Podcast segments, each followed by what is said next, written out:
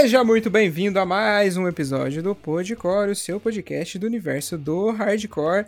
E né, Vinicius, quanto tempo fazia que a gente não trazia essa editoria aqui, rapaz? Fazia tempo, né? Pô, eu tava com saudade até de trazer essa editoria, porque, cara, a gente faz amigos quando a gente grava com pessoas que a gente admira, mas tem muitos amigos que a gente faz porque ouvem essa bagaça. E é muito da hora de chamar eles pra trocar ideia aqui também.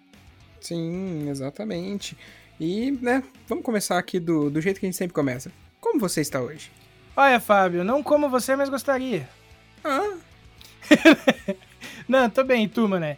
Cara, hoje foi, foi legal. Descobri a banda nova, daí passei o dia ouvindo ela. Aí eu tô comecei a escrever a letra de um instrumental que eu gravei esses dias que tá muito pica. Eu acho que eu te mandei, não te mandei? Mandou sim, senhor, e está realmente muito pica. Ah, eu tô. Cara, eu, sério, eu tô ansioso pra conseguir fazer essas paradas tudo logo pra mostrar pra galera, porque eu acho que tá ficando muito bonitinho, cara. Sim. Enfim. E você, Fabinho, como é que você tá? Cara, tô bem, tô meio bolado, porque hoje era meu dia de tomar a segunda dose. Uhum. Aí eu tive que ir pro trabalho de manhã, consegui sair de lá pouquinho antes das duas, fui direto pro, pro lance lá de. pra fila lá da, do drive-thru da vacinação aqui da cidade.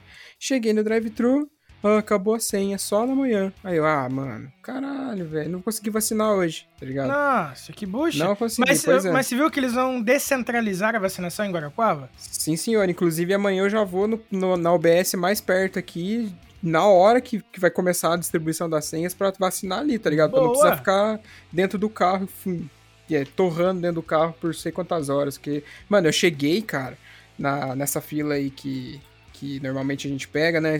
Antes agora desse rolê de de descentralizar a parada. E, cara, tava, tipo, ridículo. O bagulho tava ali perto do, do, do- Quase perto do. Como é que é o nome do clube aqui da cidade? Do Guarapuava, tá ligado? Sim. Mano, Só contextualizando pra você, cara ouvinte, é, na cidade de Guarapuava, a vacinação tava, feita em um, tava sendo feita em um único lugar. E então, tipo, fazia uma fila gigantesca e era aquilo, né, cara? Você chegava lá e tinha que ficar esperando, porque tinha duas filas, né? A fila do carro e a fila do, da- do- das pessoas que estavam a pé. E, e eu comentei aqui até, né, que na cidade onde eu tomei, aqui em Irati, é, todas as, as UBS estão aplicando, né? Então isso faz com que aqui, pelo menos, não tenha fila. E lá em Guarapuava, realmente, as pessoas chegavam às 6 horas da manhã e algumas saíam só depois do almoço, né?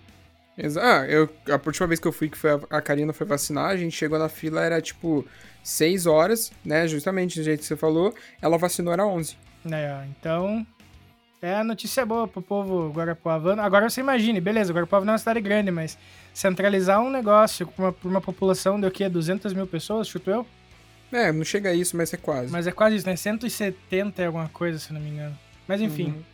Então, tipo, vocês imaginem, né? A fila realmente vai ficar gigantesca. E uma cidade onde a maior parte da população é o público da, da primária da vacina, né? Que é os acima de 18 anos, porque é uma cidade universitária. Exato. Fora todo, todos os, os senhores de idade, que é uma cidade já com uma média de idade mais avançada e tudo mais. Enfim, só contextualizando mesmo pra não não deixar tão jogada aí. Mas enfim, mas espero que Exato. amanhã dê boa, Fabinho, vai dar bom. Meu pai tomou ontem, anteontem, a segunda dose dele. Dormiu o dia inteiro, coitado. Tomou Pfizer também? Não. Eu não vou lembrar qual que ele tomou, mas não foi dessa. Que a Pode primeira dele foi de outra. Acho que foi da Uhum. Coronavac, eu acho. Pode crer, entendi. Mas é, é isso. Vai, vai, vai dando tudo certo e fiquem aí que depois do break a gente volta com o nosso quadro favorito desse rolê aqui. Exatamente, já voltamos. Já voltamos. Viu? A música não pe- subiu ainda. O quê? A música ainda não subiu, a gente já volta. Tchau! Ainda tá com a música baixa, Fábio. Segura a mão Vai um pouco. no cu, já volto. Pera aí, dois minutos, dois minutos. Ai, cara, que burrice, né?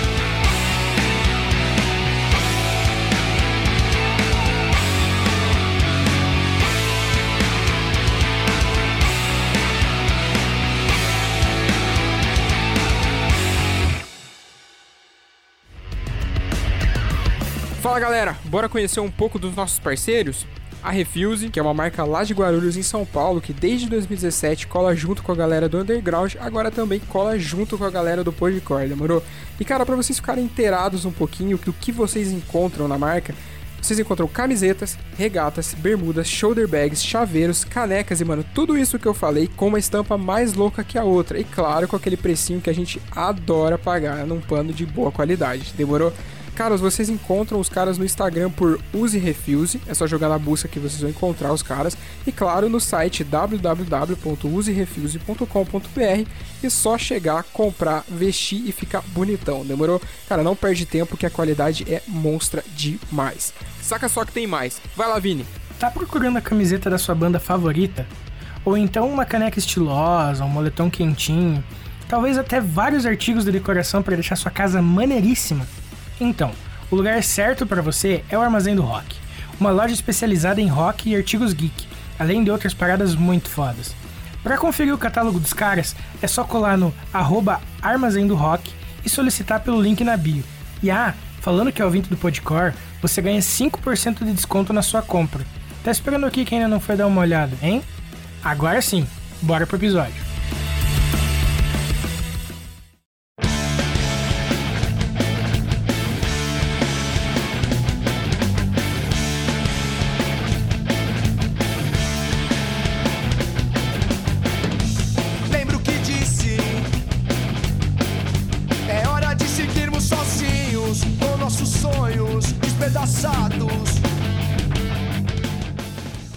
Isso, como a gente, vocês já devem ter percebido pelo, comentário e pela arte, porque a gente age feito uns bocó como se vocês não soubessem na hora que a gente tá gravando, mas é, estamos aqui no nosso querido quadro no Ilustres. Aê, é, é, é, depois de tempo Ei. voltamos. E, cara, hoje a gente tá aqui com o Jean. Cara, nosso ouvinte desde o início, parceiraço, troca ideia com a gente desde sempre. E a gente ficou assim, enrolando horrores até chamar ele, devia ter chamado antes até. Fica aí a crítica pra nós mesmo, Fábio. É verdade. E... Mas, Gê, seja bem-vindo, se apresenta pra galera, fala um pouquinho de você e a casa é sua, meu irmão. Valeu, cara. Bom, primeiro, muito obrigado pelo convite. É, como tu falou, é um programa que eu tô ouvindo desde o começo. É, não é desde o começo, o começo exatamente, eu peguei com alguns programas de atraso, mas é aquilo, peguei, já fui direto. Eu, como um bom viciado em podcast, já maratonei na primeira semana. É, bom, me apresentar é um pouco difícil, porque eu faço muita coisa, mas ao mesmo tempo nem tanto. é, é, confuso, mas vocês vão entender. É, atualmente, eu estou acabando a faculdade, me livrando da engenharia de produção, que eu gosto muito, mas já tá se tornando um negócio insuportável na minha vida. É pra uhum. glorificar de pé, igreja! Pau no cu do... É, isso aí. que ele não ouça isso. Mas eu vou é que tem dois. pode deixar. É que tem dois, o problema é que tem dois. Ah, e outro acho que não vai ouvir, não. Não, é... mas outro, se, se for ouvir também, não, não sabe do que, que nós estamos falando. Outro o quê? Outro quem? Tem, a hora que eu falei ali, teve um pato, ninguém ouviu o que eu disse. Com certeza. Mas então eu tô acabando a faculdade, eu faço pesquisa também desde 2018, talvez 19, acho que é desde 2018, também na área de engenharia de produção. Estou é, num grupo de pesquisa aí com os caras picas do, da, da produção. É uma grande conquista que a faculdade me proporcionou. Maneiro. É, deixa eu ver mais o que. Agora eu faço estágio, tô aí nessa vida de estagiário fudido, ralando pra cacete. Mas é isso. E.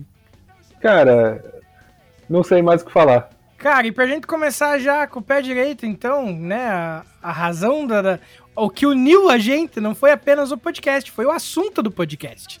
Qual que é a tua relação com a música, mano? Conta pra nós. Cara, é, a relação é, é de ouvir, porque para tocar qualquer coisa eu sou um desastre. Eu venho de uma linhagem familiar.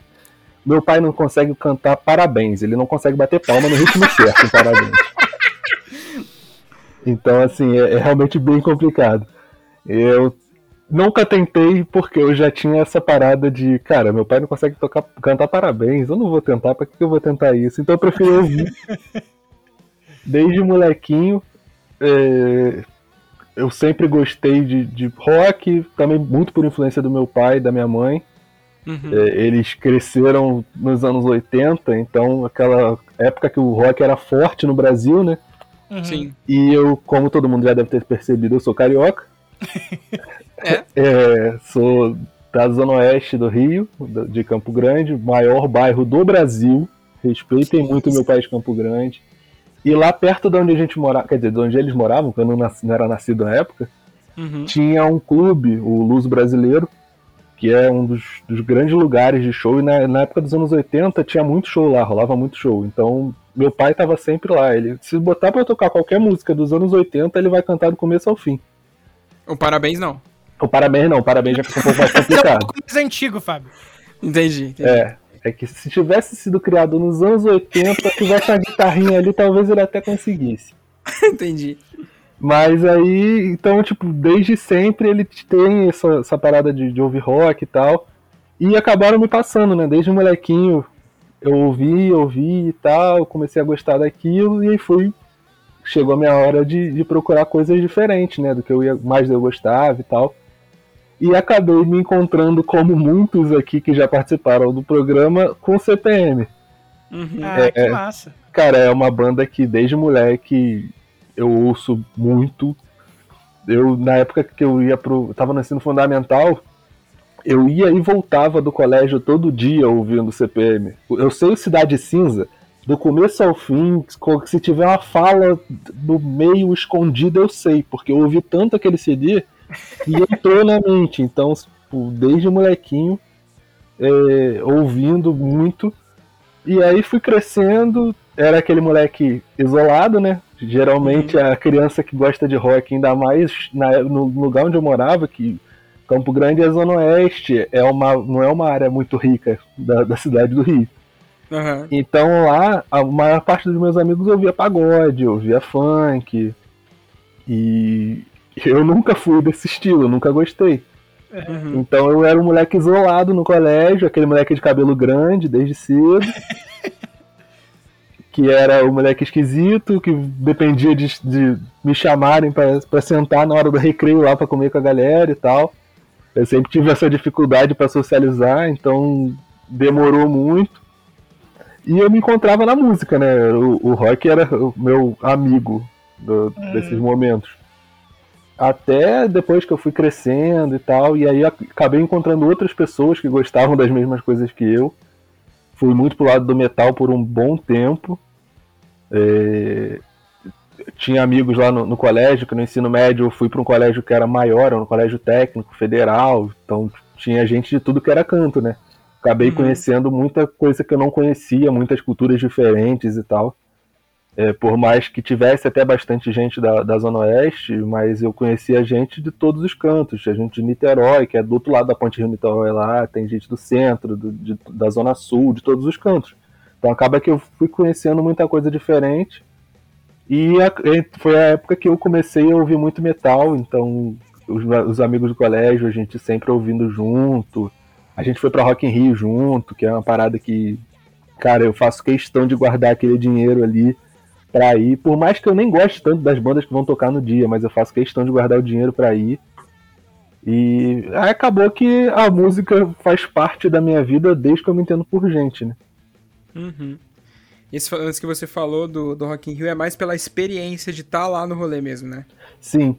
É, é uma parada diferente, cara. Eu não sei explicar. Eu já fui a muito show e tal, mas o, o Rock in Rio é, um, é um, um ambiente diferente, é uma parada diferente. Tu passa aquele portão ali e é um mundo diferente lá dentro. É uma parada muito foda. Eu, desde que eu não fui no de 2011 e 2017, mas 2013, 15, 19 eu fui, fui há dois dias em algumas edições, sempre no dia do metal, inclusive. Uhum. Esse dia do metal que eles anunciaram agora para a próxima edição, eu já vi quase todo mundo, então foi muito por causa de Rock in Rio mesmo. Uhum. É, mas é uma experiência bizarra, é um negócio de outro mundo. E no, na última edição eles já fizeram uma parada que eu sentia muita falta, que foi um palco mais underground, né? Sim. Uhum. Pô, tiveram. No dia que eu fui, teve, teve Bullet Bane, teve Dona Cislene, tiveram várias bandas é, mais underground que tocaram lá e que era uma parada meio que inimaginável. Eles fizeram um palco só para isso, foi uma parada muito foda. Isso aí não só, né, é, deu um up na galera que tava ali para conhecer as músicas novas, mas também deu uma visibilidade absurda para essas bandas, né, cara? Sim, e assim, eles botaram esse palco começando mais cedo. Uhum. Eu fui, se eu não me engano, foi um sábado. E eles botaram esse palco com, com shows começando mais cedo, então o pessoal chegava, já ia para lá. Foi um palco que ficou meio escondido, é uma criticazinha. Uhum. Mas o pessoal chegava, tava rolando música, vamos lá, vamos ver o que, que é, vamos curtir e tal. Porque ali tu tá, tocou música em qualquer canto, o pessoal se junta. E, e lá, tem, lá dentro tem muito palco, então esse palco aí era o que começava assim no começo do evento e ficava até o final da tarde ali. É, uhum. É, foi uma visibilidade que tava faltando e que foi muito foda. Com certeza. E, mano, né, aproveitando esse gancho aí que você contou pra gente que você é oriundo ali do rock clássico, né? Cresceu ouvindo isso por conta dos teus pais. É, depois migrou pro metal com o pessoal do colégio e tudo mais. Mas, tipo assim, você diz que o hardcore entrou na sua vida pelo CPM ou foi depois de você buscar as bandas e entender é, como um todo esse cenário? Cara, começou com o CPM. Foi aquilo. É... Na verdade, começou com o CPM e com outro meio que sempre traz uma galera pro hardcore, que foi o Tony Hawk, né? Uhum. Aquela trilha sonora ali me apresentou muita coisa. Então começou ali e eu falei, pô, eu gosto desse som aqui, cara. Eu gosto desse negócio que é um pouco mais rápido aqui, mais diferente. E aí eu fui começando a procurar outras coisas e tal. Joguei muito Guitar Hero, aqueles Guitar Heroes bonitos que eu comprava na feira de Campo Grande, que eram com músicas brasileiras, então eu toquei muito Dead Fish no, no Guitar Hero. É, uhum. essas bandas de hardcore eu fui conhecendo ali e pesquisando, né? Naquela época maravilhosa da internet de escada, uhum. procurando no Emule, no Forshared, essas paradas assim que a gente ia descobrindo, via na, ali uma comunidadezinha no Orkut ali, uma parada outra lá, e, e, foi assim que eu fui descobrindo. E aí que eu, que eu vi que eu gostava mesmo. Então, por mais que eu tenha, ah, tive uma fase ali que eu gostava mais de uma coisa, mais de outra, mas o, o hardcore tava sempre tocando ali entre essas paradas. Pode crer. Cara, é, você, você vai falar alguma coisa, Vini? Não, eu ia perguntar aí, dessas bandas, tipo assim, mais do, do rock clássico, do rock farofa e tal, alguma coisa tu ainda ouve ou, tipo, no, já não é mais a parada que, que te agrada muito, assim? Cara, muito difícil. Muito difícil mesmo. É, é uma parada que, assim, ah, de vez em quando, aqui em casa, meu pai bota pra tocar. É, vocês estão ouvindo um Hot Valley latino aqui no fundo? Infelizmente ele quer participar da gravação também. Mas É, mas assim, infeliz. Porra, não cala a boca. Viu? Não é... fala mal das bandas dele, não. É. não quer mais. No timing. É, são umas paradas que eu ouço assim muito de vez em quando mesmo. Aquele momento, pô, e aquela banda lá, vou ouvir um pouquinho. Aí ouço um pouco, tal. E uh, rock anos 80, toda vez que eu vou andar de carro com meu pai, a playlist dele tá tocando. É uma ah, playlist que ele me pediu para fazer, inclusive, ele ia falando que ele não, ele tem a dificuldade com as tecnologias, né? Uhum. Então, ah, bota aí, não sei o que. Aí eu pesquisava, pegava mais músicas, colocava, e eu fui montando a playlist para ele assim, as músicas, as bandas que ele gostava, que ele, que ele ouve direto, é a mesma playlist todos os dias. Agora a gente não está morando mais em Campo Grande, a gente mudou para Miguel Pereira, que é uma cidade que fica a 100 quilômetros mais ou menos lá de Campo Grande. Uhum. É mais no interior, na serra, no frio. E, então, e ele trabalha lá embaixo ainda, que ele descia na serra, lá perto da onde a gente morava. Uhum. Então são dá uma hora e meia de ida, uma hora e meia de volta todo dia que ele vai de carro e é essa playlist que vai tocando do começo ao fim. Ela toca e quando acaba bota para começar de novo e vai assim tá Muito bom. Cara, então... é, que ia, é, que eu ia, comentar que, tipo, eu tenho o costume de. Sempre que eu vou tocar guitarra, tipo, eu tenho mania de, de aquecer às vezes, né? E sempre que eu aqueço, eu aqueço tocando Kansas. Carry On My Wayward Son, tá ligado? Uhum. Tipo, tem alguns velhos hábitos, assim, dessa época do, do hard rock farofa que eu não consegui perder ainda. Daí por isso, que eu, por isso da pergunta. É, eu ouço muito pouco, muito difícil. O que eu mais ouço mesmo é quando meu pai tá ouvindo, mas eu parar, botar pra ouvir assim, difícil. É, eu acho que dessas paradas que eu, tipo, que eu parei pra ouvir, entre aspas, que era dessa época e que eu, hoje em dia eu quase não escuto, acho que é Jill a parada que eu mais tenho ouvido só. Dessa época, assim, porque. Não, tem Blackberry Smoke. Blackberry Smoke eu ainda escuto, mas é que Blackberry Smoke não, não, é, não sei se pode, podemos considerar clássico, tá ligado? É. Southern Rock que eles chamam, mas é. Mas os caras tão nativos ainda e não são tão velho quanto os, os outros manos e tal. Enfim. É, eu sou do Iron Maiden ali. Esse é uma parada que eu não largo. Mesmo tendo ficado um tempo sem ouvir, é uma parada que. Ó, Iron, eu, eu gosto de ouvir, gosto de ouvir Pantera, apesar do filho da puta lá do vocalista. É... Acho que só de antigueira mesmo. Metallica eu ouço às vezes, bem, bem raramente. Mas Nossa, eu, que... eu já ouvi muito Leonard Skinner na vida. Ah, isso aí eu nunca cheguei a curtir, não. Porque. Ah, guitarrista, né, mano? Tipo, o auge, assim, da, da, da, da minha cabeça adolescente de. Nossa, olha como eu sou guitarreiro, meu! Foi tocar Freebird no, com banda, assim, sabe? Uhum. Só que daí, com o tempo, depois que você começa a tocar essas paradas mesmo, você dá uma desanimada, saca? Uhum. Porque, tipo, beleza, tô aqui, porra, que foda. Olha esse, olha esse solo, bicho. Seis minutos de solo. Nossa, como você é foda, mas. Que merda, Me né? Sono. E daí... Seis minutos de solo dá sono. Dá sono. dá. Menos pra mim. Pra mim era, nossa, tô me mostrando aqui. E daí, né, foi nessa época que eu comecei a entender que a música era mais do que as minhas habilidades, tá ligado? E daí, aí foi aí que eu comecei a gostar mais de música pelo conteúdo do que pela dificuldade técnica em si. Cara, o Fábio falou do Pantera aí, apesar daquele filho da puta daquele nazi do caralho. Eu lembrei que uma vez eu participava, tinha um, um, uma conta no Twitter lá que o cara falava de música e tal, volta ele fazia uns sorteios e eu ganhei alguns sorteios lá. E eu ganhei uma edição de comemorativa de uhum. aniversário do Vulgar Display of Power, que vinha com uma música que não foi gravada na Nossa. época, não sei o que e tal. Pô, um bagulho muito foda, assim, tinha um DVD, o um CD e tal. E o meu vizinho da frente, ele trabalhava consertando carro, ele tinha uma oficina na garagem da casa, e ele gostava de ouvir uma música alta, né? Só que ele gostava de ouvir a música que tu não conseguia ouvir a televisão na tua casa.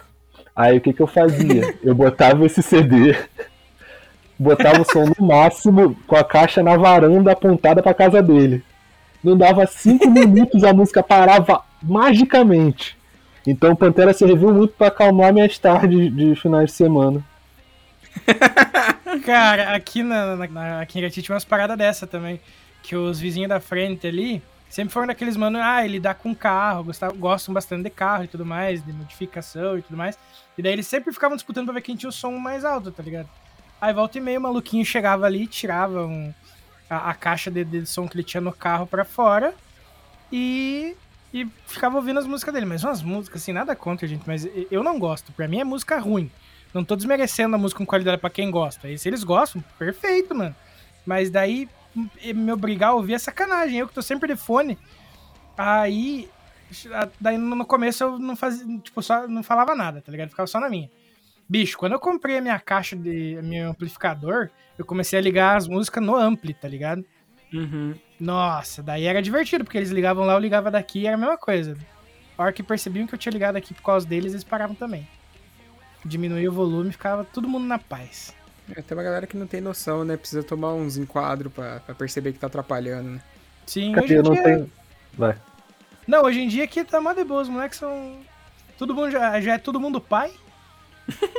e daí tá todo mundo muito cegado. Daí, né? Paz e amor, bicho. É isso. E eu não tenho nada contra, cara. Tu pode ouvir a música que tu quiser em casa. Mas, pô, ouve em casa. Não tem problema, ouve na tua casa. Não obriga o bairro inteiro a ouvir. Exatamente. Sim. Eu fazia isso uh, uh, em Ponta Grossa uma época também, porque as minhas vizinhas faziam festa todo, todo dia, todo dia tinha festa na, na, na, na casa das minas de Odonto. Daí, ah, eu fiquei puto, né? Aí eu até comentei no clube do... Não, não cheguei a comentar no clube do disco, mas na minha frase sobre o clube do disco eu levei, levei topas. É, todo, todos os meus vizinhos, assim, gostavam, é, ouviam topas, assim, com frequência. querendo ou não, assim, né? Ah, você vai fazer festa? Então nós vamos ouvir música, porque daí não tinha imobiliária, era direto com o dono. Se elas fossem reclamar, o cara tinha que passar essa reclamação que tinha delas também. Então nós ficava nesse acordo de cavalheiros de um incomodar o outro no respeito, sabe? Uhum. Mas, ô Jean, de todos os shows que você foi até hoje, que eu acredito que não tenham sido poucos, qual que foi o mais marcante para você? Qual que é aquele que você lembra toda vez que a palavra show vem na tua cabeça? Cara, na verdade tem dois. Os dois envolvendo o CPM. Porque Caralho. por se tratar uma banda de uma banda que eu acompanho desde moleque, cara, a primeira camisa de banda que eu comprei foi do CPM, o primeiro CD que eu comprei foi do CPM. Então é uma banda que eu acompanho uhum. desde molequinho, né? E foram dois. Um foi o primeiro show que eu assisti do CPM. É, foi em 2014. E eu lembro disso porque foi no dia da final da Copa. Caraca! Foi 13 de julho de 2014 a final da Copa de tarde e o show era à noite. Uhum. E foi um show grátis, porque era, tinha um evento lá. Eu acho que não tem mais, eu não sei como é que tá ultimamente, porque, até porque no momento não tá tendo nada, né, por causa da pandemia, mas uhum. já tinha um tempinho que eu não via nada, que era o rock na rua. Era num, num bairro lá em Campo Grande, Campo Grande no caso é um bairro, era um sub-bairro lá. Uhum. E eles faziam, montavam toda uma estrutura, montavam um palco e tal, e as bandas locais iam tocar, e no final às vezes tinha uma banda maior e tal. E nesse dia foi o CPM. Eu fui para lá cedo, é, era uma. perto da casa de uma amiga minha, que era namorada de um amigo meu.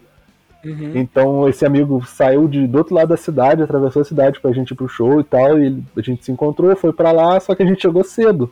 A gente queria ver tudo e tal.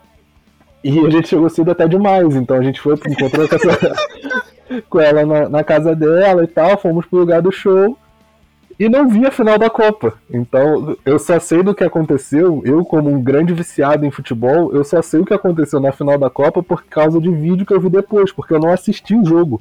Eu tava lá desde cedo. E o show foi começar, tipo, 9 horas da noite. Eu cheguei lá 2 horas da tarde, sei lá. Meu, ficou de pé, sentadão na calçada até começar o bagulho. É, a gente ficou lá na, na casa da, dessa amiga conversando e tal. Depois a gente foi, no, quando deu mais final da tarde, foi lá pro lugar do show.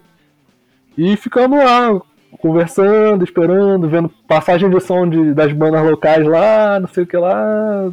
E acabou que fiquei o dia inteiro, não vi a final.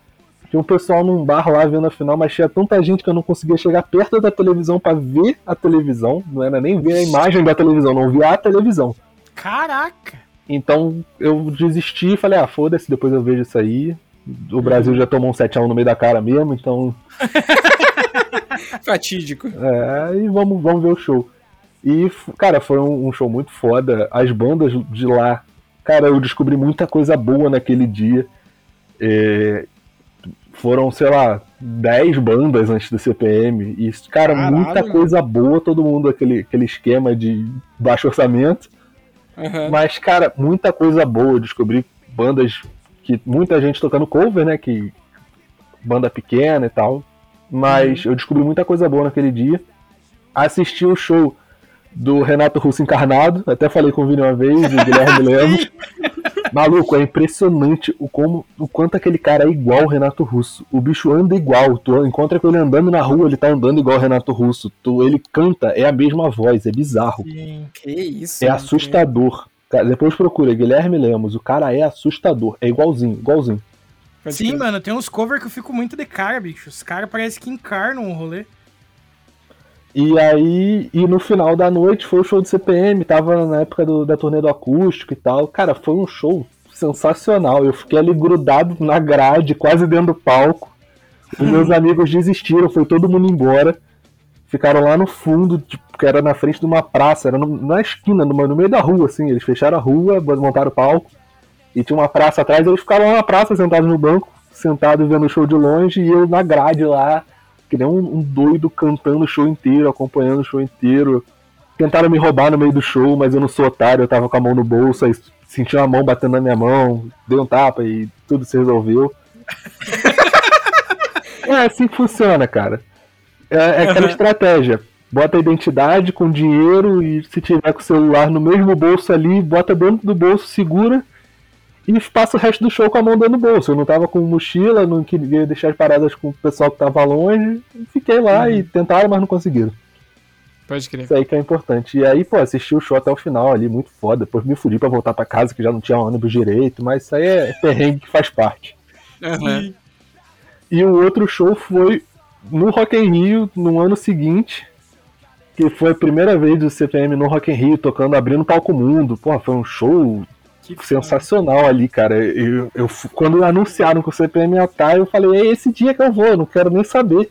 Eu já tinha comprado o card que eu podia escolher o dia, eu falei, não, já tá escolhido, não tem problema. Depois eu comprei o, o outro ingresso pro dia do metal. Uhum. Mas é aquilo, cara, eu tinha que estar tá lá, porque é uma banda que eu vejo desde moleque, eu vejo eles crescendo, tendo destaque e tal. E na hora que eles vão estar tá lá no palco mundo, eu tinha que estar tá lá também, né? Então Acho comprei que... e fui feliz, cheguei lá cedão também, foi outro dia que foi sensacional, um monte de show bom. Assisti muita coisa maneira naquele dia. E desde cedinho lá, abriu o, portão, eu tava na porta já na fila esperando. Nem precisava, porque nem tem necessidade disso. Tu, não entra, tu, tu chega e vai entrar 15 minutos depois. Uhum. Mas eu tava lá esperando pra abrir, entrar, não sei o que, e foi muito bom. É, se eu não me engano, eu assisti até o Project com John Wayne nesse dia. Ixi, esse show foi cabuloso, hein? foi muito foda. cheguei lá, os caras tocando, porradeira comendo. Eu cheguei, na hora que eu pisei na frente do palco, começou o show, a porradeira foda, o, o show muito bom. É outro que eu agradeço por estar lá presente, porque depois nunca mais eu consegui ver. A outra vez que o Project tocou no, no Rio com, com um show maneiro assim, foi um dia do Enem, eu tava fazendo Enem, não tinha como. eu morando do outro lado do, do centro da cidade, ia que atravessar a cidade inteira, não ia dar tempo. Mas aí, pô, quando começou o CPM ali no palco mundo, que eu olhava pro lado, todo mundo cantando, aquela multidão e cantando, todo mundo junto ali, pulando, daqui a pouco do nada acendendo sinalizador, caralho, pô, foi muito foda. Aquele foda. dia ali foi sensacional. Que doido. E desse show aí do Rock in Rio, eles fizeram um documentário, né? Fizeram, foi um, um ali. Também muito maneiro, assim, Pra quem é fã mesmo, pra tu acompanhar até o que os caras estavam fazendo antes de chegar, não sei o que. Aquele documentário ali, eu assisti também 500 vezes. Que massa. Peraí, peraí que eu tô sendo, tô sendo invadido aqui. Isso. A Karina vai pegar o bloquinho de desenho dela. Isso aqui é um podcast família. Não sei de quem. Ah, vocês dois são uma família. Não, todos somos uma família. Mas não é um podcast de é família. É family friendly, né não? Nunca foi. Rapaz. Nunca foi. O que eu tô fazendo realmente. aqui então? Jean menino sério, menino, né, centrado. Pô, eu uso óculos podcast. até, é a minha seriedade. Pô, mas aí eu e o Fábio também usamos, bicho. É verdade. Então, é, automaticamente. A teoria foi pro ralo. Se fudeu.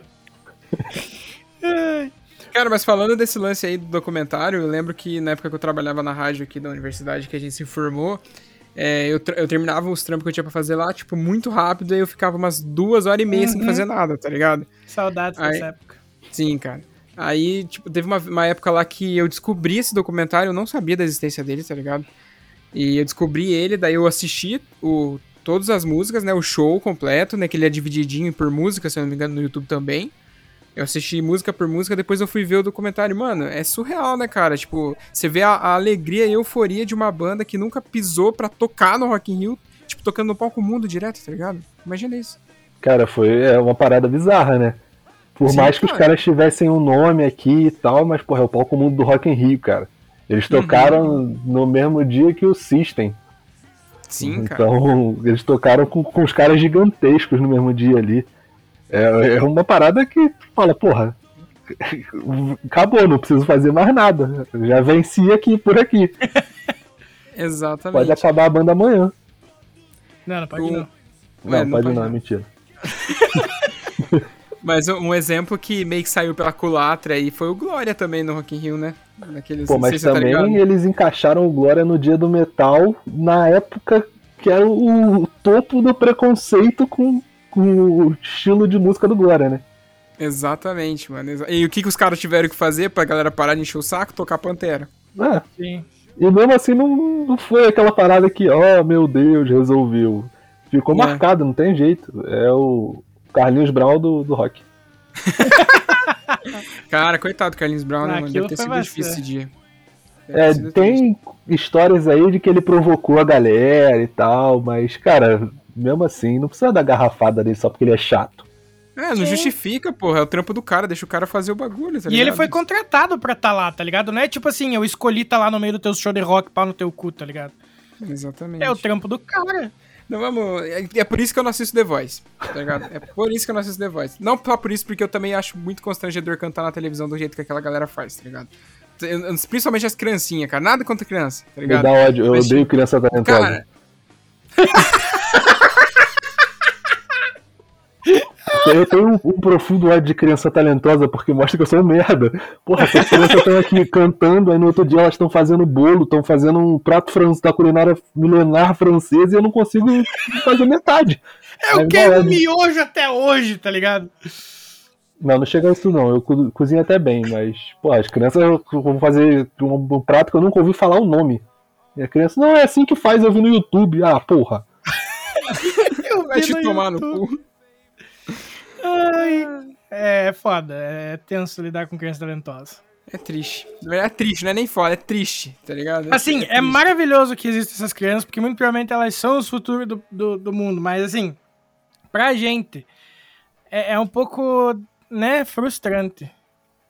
Tipo, caralho, eu sou um merda mesmo. E, cara, uma coisa que eu acho errado também, aí, já que levantou o assunto, é fazer esse tipo de programa com criança, tipo o The Voice, por exemplo, tá ligado? Porque tem um caso de uma menina que ela, tipo, viralizou na internet porque ela resolveu abrir a boca do que tinha acontecido com ela, tá ligado? Da época que ela, ela participou do The Voice. E, mano, a menina, tipo, ela foi, entre aspas, recusada, não viraram pra ela, tá ligado? E, tipo, eu não sei se a menina cantava bem, porque não, a, a, o material que eu vi não mostrava ela cantando, mas, tipo, ela se deu o trabalho de ir lá, tá ligado? Ela enfrentou um público, na época tinha plateia, tava na rede, em rede nacional, na Globo, um bagulho que, tipo, sei lá, mano, se 100% do pessoal do Brasil assiste, pelo menos uns 70% assiste a Globo, tá ligado? 70% assiste a Globo, facinho, facinho. Então, e, tipo, a menina foi rejeitada, entre aspas, tipo, a galera não quis virar pra ela, porque, né, enfim, os caras. É, cara, é uma competição, é, infelizmente. Exatamente, exatamente. Só que parece que, tipo, mesmo depois do galera não virando para ela, é, como é uma criança, você necessita dar pelo menos um apoio psicológico para ela entender o porquê isso aconteceu, tá ligado? Sim. E parece que não tem isso lá. Ou não teve no caso dela. Ela, tipo, não viraram para ela, ela vazou dali. Aí parece que a psicóloga que eles têm lá, que é uma psicóloga pra dar esse auxílio, tá ligado? Quando a pessoa é eliminada do programa, quando a pessoa não vai pra. não sai da, da fase de audição e tal. Ela basicamente cagou pra existência da menina, ela só ficou perto da menina pra menina não ficar sozinha até o pai e a mãe chegar, tá ligado? Um rolê assim. E, e, tipo, a menina desenvolveu depressão, a menina desenvolveu ansiedade, tá ligado? Síndrome do pânico, umas partes de fita foda, tá ligado? Caraca, Por quê? Porque ela, tipo, ela se sentiu rejeitada e ela, pra ela, ela não, não queria mais, tipo, ver pessoas, entendeu? Sim. Tanto que, tipo, agora que ela tá se expondo mais na internet, mas para contar esse caso, e, tipo, ela parece que ela larga, ela não, não mexe mais com música, ela largou mão de música depois do que aconteceu isso, que então ela não bosta, canta mais. Mano. Entende? Então eu acho muito errado. Quando você. O, o The Voice normal, com adultos, né? Pessoas para mais de 17, se eu não me engano. Que eu acho que é essa a faixa etária, é pra cima de 17 ou 18, enfim. É, acho a que é. pessoa é. já tem uma mentalidade. Então, se ela não é escolhida, se ela é eliminada, ela entende o que aconteceu ali, tá ligado? Agora, uma criança, mano, você vai ver aquela essa porra desse The Voice Kids, tem criança de 6, 7 anos cantando lá, velho. Sim, mano. Que mentalidade de, de, rejeição que essa criança tem, velho? Ela não tem, tá ligado? Sim. Mas enfim. É só um desabafo. Virou um papo aqui. sério. É, o pior que eu, tipo assim, ao mesmo tempo que eu acho, eu acho bonito, tá ligado? Mostrar o talento das crianças, pá. Eu acho muito foda essa parte do, do, do desse, da, da competição em si entre crianças, cara. Eu acho que não é uma idade de... Assim, quem sou eu pra falar? Tem, né, é, psicólogos e psiquiatras aí, da, pedagogos e tudo mais, que são tem muito mais autoridade para falar do que do que eu, mero publicitário, no, no, no, achômetro daquilo que eu acredito e como eu me sinto vendo aquilo, tá ligado? Uhum. Mas eu, eu acho que é foda, cara. Eu acho que competições nesse. Pelo menos assim, é, tão sérias como The Voice, né, mano? Que vocês põem tanto a criança e tudo mais. É eu prêmio acho, dinheiro, cara. Foda, tem dinheiro envolvido nisso, tá ligado? Tipo, tem contrato com gravadora. Você põe na cabeça de uma criança assim: ah, você vai participar daquele programa, se você ganhar, sua, sua carreira vai decolar, tá ligado? Nunca acontece isso porque ninguém do The Voice hoje em dia é visto na mídia, tá ligado? Ninguém. Sim. Basicamente, a galera ganha The Voice, ela vai num mas programa um pouco, aqui, vai num Mas assim, não querendo con ter contradizer assim, mas aquele último menino que ganhou o Paranaense lá, o Wagner Barreto, ah, ele tem uma assessoria forte de mídia e aparentemente ele faz sucesso, só que não dentro da bolha do gênero dele, tá ligado? Quem que é esse cara? Eu não, assisto The Voice, mano. Não... Cara, ele é um menininho que era do Paraná, que acho que é na São Miguel de Iguaçu, alguma coisa assim. Menininho. O moleque já tá com. tem os seus 16, 17 anos agora, eu acho. Uhum. E ele cantava sertanejo e pá. E daí, tipo, ele era mó humildão, assim, saca? Uhum. Aí, depois que ele ganhou a parada, ele já virou aquele sertanejo mais da ostentaçãozinha, assim, tá ligado? Porque ele ganhou uma grana uhum. boa de patrocínio, fez terceiro... Porque o moleque realmente era bom e muito carismático, tá ligado? Entendi. E daí, tanto que, tipo, na... Na época eu tava trabalhando na rádio ali ainda. Ah, dá uma olhada nos últimos lançamentos e tal. Aí, acho que foi quando morreu o Paulo Gustavo é, ele fez uma música em homenagem ao Paulo Gustavo, tá ligado? E, tipo assim, bombou dentro da bolha dele. Tem milhões de visualizações no rolê. Só que ele é totalmente fora da nossa bolha. Ele já é foco do, do público adolescente, assim, tá ligado? Pode crer. Outra curiosidade, tem três meninas que é, pertenceram à mesma edição do, do, do The Voice que hoje em dia elas fazem parte do. Se eu não me engano, elas fazem parte do cartel de artistas lá do Bonadil e tudo mais, e elas são um trio, uma girl band, saca? E também é super estourado entre os adolescentes, assim. Então. É só porque tá realmente muito, muito fora da nossa bolha. Entendi. Ah, pô. Não, mas eu é... não, não tô querendo ter só vindo com mais. Não, mas é, esse aqui é o legal do debate, é você expor a parada que você. Eu tô ligado, agregando, mano. Você, agregando. Você tem que discordar de mim mesmo. Quem é você se você não discordar de mim? Meu Deus do céu. Exato. Mas, mas, enfim. Mas o, é o que eu penso, tá ligado? Mas voltando aqui pro nosso assunto principal, que é esse menino maravilhoso que está aqui com a gente hoje, não é mesmo? É, Jean, conta pra gente aí o que, que você faz fora desse universo no qual nós nos conhecemos. Cara, então, como eu falei lá no começo, eu sofro com a engenharia, Tô uhum. tentando me livrar dessa desgraça, ela não me larga de jeito nenhum. Já tem, sei lá, seis anos que eu tô na engenharia, porque eu comecei numa faculdade, é faculdade estadual, que não tem verba. Muito uhum. obrigado aí, o governo do estado, ao governo federal, que está sempre cuidando da educação. É, e aí eu troquei de faculdade, fui para uma federal. Também tô na mesma engenharia sofrendo ainda. É, faço pesquisa na área da engenharia de produção mesmo. É, no, inclusive, eu, eu, vou usar no meu TCC agora uma parte da pesquisa que eu comecei a escrever finalmente. Até que enfim! É, não, não sei se tão até que enfim assim, mas tudo bem. Tava, e... por, por quanto você tava agoniado naquela época para terminar a pesquisa, bicho? Na cara, é, é um inferno. O prazo vai chegando e tu fica ali, meu Deus, eu tenho que escrever isso e eu não tenho a menor vontade. Eu já estava meio de saco cheio da pesquisa, porque quando a pandemia acabou tendo que mudar muita coisa, atrapalhou, e ficar dentro de casa o tempo todo acaba com a cabeça de qualquer um, né? Uhum. Então eu já estava meio que de saco cheio da pesquisa e já queria me livrar daquilo. Agora, pelo menos, o TCC é uma parte que eu gosto, eu vou aplicar na empresa. Então, vamos ver se, se me anima um pouco mais. Além disso, eu sou técnico em, em meio ambiente não praticante. Mano, esse moleque tem um currículo, né? Ele vem reclamar das crianças das crianças ah, prodígio, tá ligado? Desgraça! É, Essas crianças vão ganhar dinheiro com isso, eu não tô não.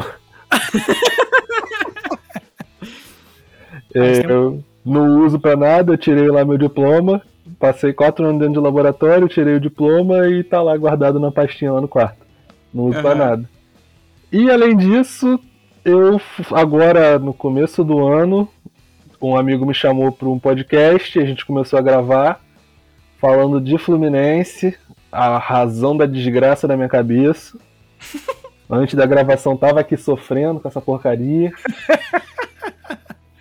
E a gente tá chegando nos 15 episódios, eu acho, eu já perdi as contas. Passou de 3 para mim já é muita coisa. É, exatamente. Eu nunca lembro o número. Eu só sei o número do próximo Podcore por causa que eu copio a, a ordem das coisas do episódio anterior. É, eu só sei quando eu vou. Quando eu termino de editar. E que aí eu vou lançar e aí tá lá o anterior. Exatamente. Porque eu tenho a pastinha ali prontos, e daí tá lá o hashtag, o número, o nome do convidado e pai, daí eu copio aquele corpo de, de, de nome pra, pra jogar pro, pro, pra fora. eu faço a mesma coisa, só que o nosso não tem nem convidado, então é mais fácil Ah, é. ainda. É só trocar o número ali, tudo certo. A gente fala dessa desgraça, que é o Fluminense, que acabou com a minha vida. Nossa. Eu era muito feliz quando eu não, não entendia futebol, aí eu passei a entender e deu merda. Agora passa aqui final de semana, meio de semana, acaba o jogo meia-noite, tô eu com a cabeça explodindo, morrendo de ódio no coração, xingando muito o jogador. Qualquer um que é, acompanhe um pouquinho o meu Instagram já espera. No dia de Uhum. jogo tem uma postagem certa ali que eu vou fazer. Inclusive eu preciso voltar a fazer porque não tá muito certo e eu, E é pelo uma menos três. ódio. E pelo menos três vezes no, no mês tem a cartinha da demissão do Ganso no teu Stories. Não, essa aí é, é quase certo. Mas, Nossa, eu acho cara, muito incrível isso, sabe qual é cara. o problema? As pessoas entendem errado. A carta não é pra demitir o ganso, é o ganso que demite. As pessoas Sim. entendem a parada errada, mas não leem o bagulho. Isso aí é uma referência a um dos momentos mais maravilhosos que eu assisti do Fluminense nos últimos anos. O Ganso sendo substituído e falando pro Oswaldo de Oliveira, você é burro pra caralho. Cara, isso foi tão lindo. E aí, logo depois, o Oswaldo foi demitido. Então, assim, a gente conta com o Ganso nessa demissão aí sempre. É, porra, só contrata um merda no lugar e a gente querendo que demita. E as pessoas não entenderam isso ainda, mas tudo bem. A gente continua até que um dia a, gente, a galera entenda. Tá certo. E acho que é isso, cara. Não sei se eu faço mais alguma coisa da minha vida, além de trabalhar e faculdade e sofrer com o Fluminense. Muito bem.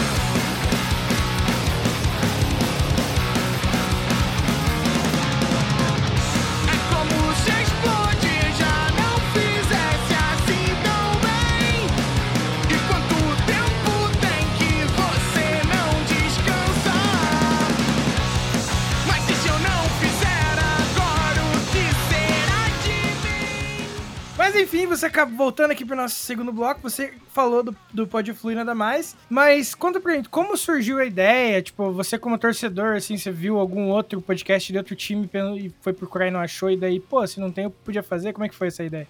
Como Cara, surgiu? agora eu- eu tô percebendo que eu sou um péssimo marqueteiro, eu não falei nem o nome do podcast. É verdade. Senhor. Realmente. Não, mas tá certo, é porque você tava esperando pra chegar no bloco quando a gente ia falar dele, entendeu? É, com certeza, foi isso sim. É, então, o podcast, é, o Pode Fluir Nada Mais, inclusive sigam nas redes sociais. Não precisa ser tricolor, não, a gente quase não posta, só pra fazer número. Ajuda a galera aí. É, a gente começou, um amigo meu de arquibancada de sei lá quantos anos, eu, além de- dessas coisas todas que eu falei, eu sou um frequentador de arquibancada do Maracanã, desde, sei lá quando, desde que eu passei a poder ir sozinho, eu ia, eu estudava lá perto, eu estudava menos de um quilômetro do Maracanã, no ensino médio. Caraca, mano. Então, era do lado, dava mole, eu tava lá. E, às vezes à tarde, no meio do horário da aula, aquela aula chata, não, vamos pro jogo, vamos assistir, foda-se. E, então era muito perto, tava pra ir andando, tranquilão. E aí nessa época eu comecei a frequentar Maracanã direto. eh, todo final de semana eu tava lá e comecei estagiado por causa do técnico, então eu tinha dinheiro pra ir. E aí que Uhum. fodeu. Eu não saí, todo final de semana eu tava no Maracanã, tava em Bangu, em Moça Bonita, estádio do Bangu, tava no Engenhão, estádio que hoje é do Botafogo, é arrendado pela prefeitura pro Botafogo. Aham. É, então, final de semana eu tava sempre lá. E aí, Twitter e arquibancada de Maracanã, eu fui conhecendo muita gente. Então, fazia os amigos ali no Twitter, ia tal, e eu conheci esse amigo, o Vinícius. Não é o, o que tá gravando aqui, é outro. E a gente co- começou uma amizade ali de arquibancada e tal, e começamos a conversar muito. Acabamos ficando muito amigos, e ele, ele é formado em jornalismo. Então ele já tem essa, essa parte da comunicação no sangue aí. Uhum. Já tinha alguns projetos escritos, mas não tinha nada como podcast. E a gente vê até alguns podcasts é, de outros times, até do próprio Fluminense mesmo, né, é, sobre o time, sobre as notícias e tal. Só que aí a gente não via nenhum com uma análise assim mais profunda dos jogos e tal. E ele falou, pô, cara, eu tô com uma ideia de fazer um podcast aí sobre o Fluminense, aproveitando esse ano que depois de. Cara, já até esqueci a quantidade, mas acho que são nove anos, a gente voltou pra Libertadores. Então, pô, vamos fazer uma parada, acho que vale a pena. Eu falei, não, vamos embora, vamos fazer.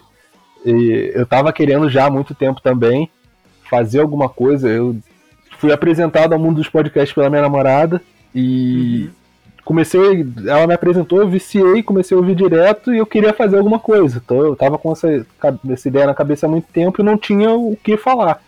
Ele falou, pô, vamos fazer um podcast do Fluminense e tal. O que a gente tem ali, basicamente, é o do GE, que também não tem uma frequência tão boa assim e tal. Eles falam muito de notícias. Vamos falar o que é uma- um papo de torcedor mesmo, eu- porque no GE são jornalistas que cobrem o clube e tal. Vamos falar uma ideia de torcedor mesmo. A gente vê muito canal no YouTube, né? É, Só que o pessoal que eu sigo no, no Twitter e no Instagram ali deve ter uns de 5 a 10 canais no YouTube do Fluminense. Então a gente vê muito, mas podcast não tinha. A gente não via. E aí ele me chamou, a gente fez, começou a gravar. Eu até pedi dica pra vocês, inclusive no começo, porque eu não tinha a menor ideia de como gravar, não tinha a menor ideia de Sim. nada. E aí ele me chamou, a gente começou a gravar e tá aí, estamos fazendo. Agora a gente tá com uma periodicidade meio ruim, porque dois viciados em esporte chegou a Olimpíadas, não tinha como, né?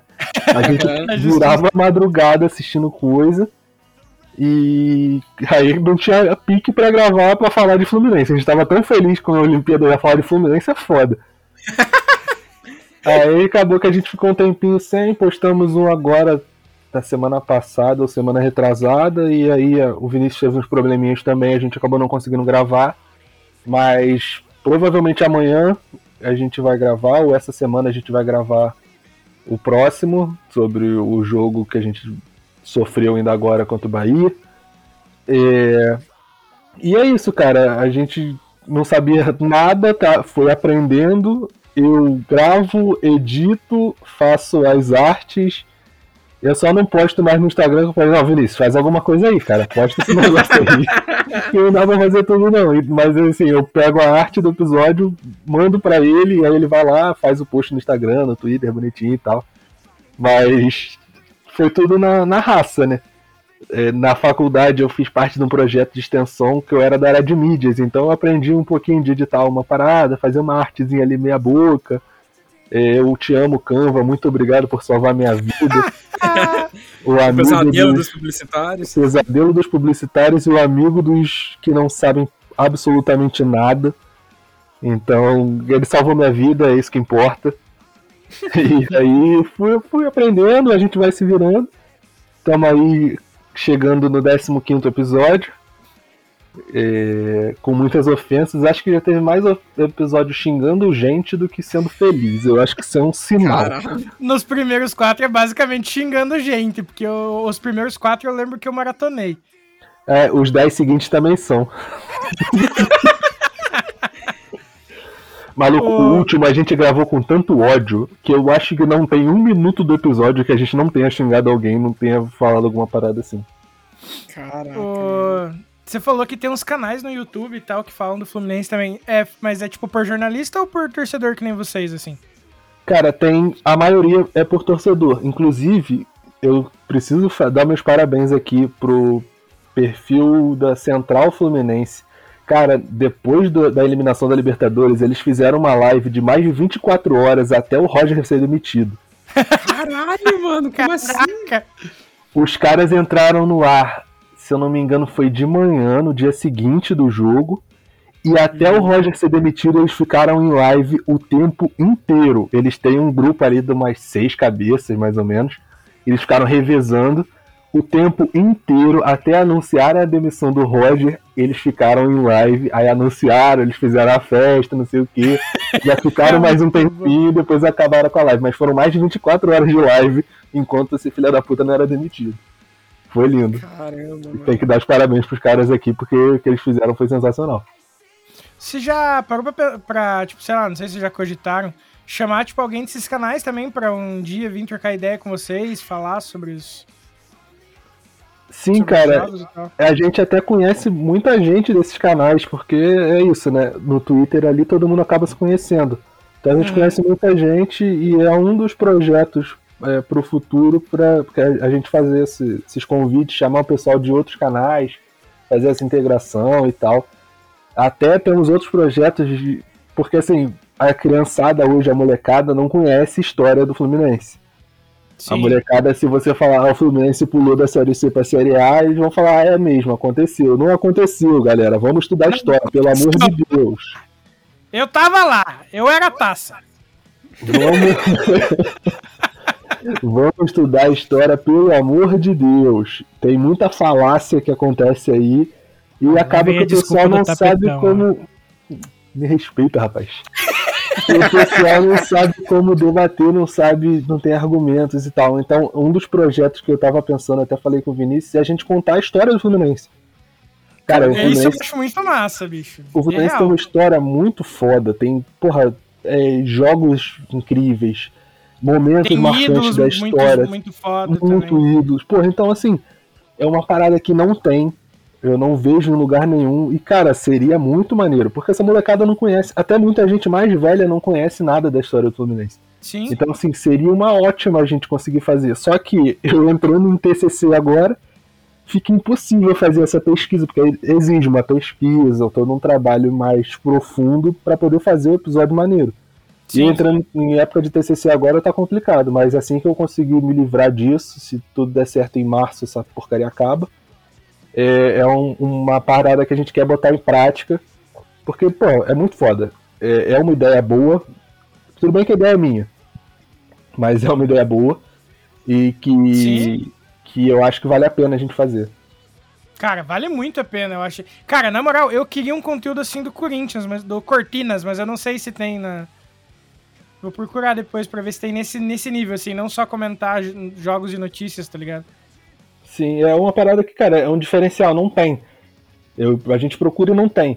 Então, tem até alguns, tem um- um alguns grupos que são dedicados à memória do Fluminense e tal, mas não tem um, um, assim, um produto de fácil acesso. Geralmente esse, esse grupo, ele faz livros, então todo ano sai um livro do Fluminense, sai uma parada assim, que acaba que o, o livro é um pouco caro, o pessoal não, não tem mais o hábito de leitura.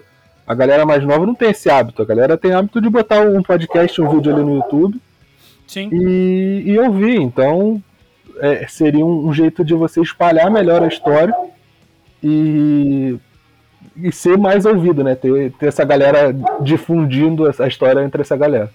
Sim. Porra, puta iniciativa, bicho, na moral. Vou chamar o Fasto pra nós fazer um desse do Cortinas. Cara, ia toparia, tenho certeza.